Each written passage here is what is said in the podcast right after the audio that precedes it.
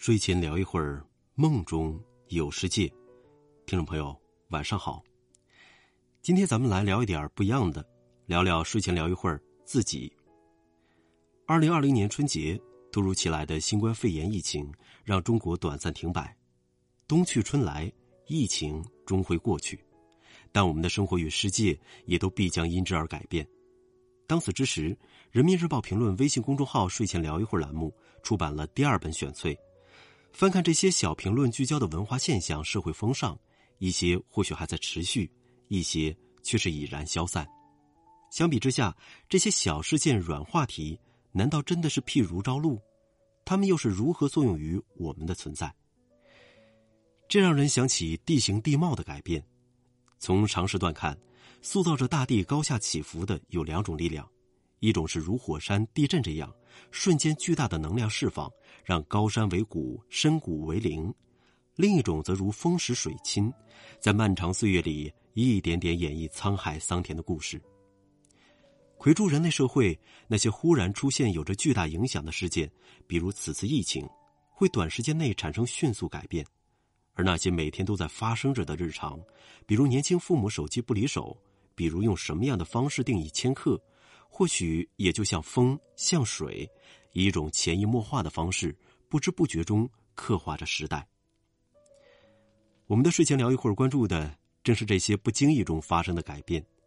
人们睡得越来越少了，睡不着居然成了一种普遍性问题。养猫不稀奇，云养猫也能理解，但云养猫竟然成了学术论题。电游变成了电竞，中国战队夺冠还让这么多人激动流泪。看起来新奇的现象，涉及到我们的娱乐、生活、学习，乃至于思想，从不同侧面与不同层面改变着我们对于世界的认知。山峰在与风的对话中，一点点把岩石变成沙粒；河流又一点点的在入海口沉淀下自远方搬运而来的泥沙。时间中发生的改变，一个个人、一件件事，同样如此。然而，这样的改变何以发生？都说太阳底下无新事，但在构成日益多元且传播愈发高效便捷的时代，新事却往往也不期而至。有时候，我们身边的这些事就像海面上忽然出现的一座冰山，我们不清楚它们从何处来，为何而来，又要到何处去。路边小店的招牌为何都变成了颇为肃穆的黑白配？朋友圈为什么忽然这么多人在换脸？卷发棒。怎么就一夜之间征服了爱美人士的心？就像河道的弯曲是地形地质、地球引力乃至地球自转共同的结果，这些事不会无端的来，也不会无端的走，而是在时代的脉络中有着或显或隐的草蛇灰线。翻看这百余篇小文，我们在喋喋不休的或许只是一个道理：冰山露出海面的仅仅是一角，而绝大部分隐没于海面之下。所以，我们在参差多态的招牌下发现城市宝贵的烟火气；我们在 AI 换脸的狂欢中思考创作所需要的生命质感；我们在卷发棒风行背后看到为格调所创造的消费需求。即便很多问号难以被拉直，我们也希望在睡前短短的几分钟时间里，看看融化开冰山的气温，推动着冰山的洋流。当我们思考这些改变何以发生之时，这些发生的改变也在改变着我们。打一星还是打五星？给电影评分的争吵，或许能让我们更理智的使用评判的权利。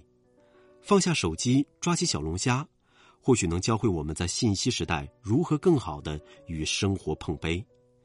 从哈哈哈到无脸表情符，席卷而来的网络用语。或许也能让我们探索更多表达感受与思考的方式。有时候，一阵风虽然吹过了，但却会以某种不易察觉的方式渗入到我们的头脑、心灵乃至身体中去，造就我们看待世界的视角和方式，并通过我们在这个时代留下痕迹。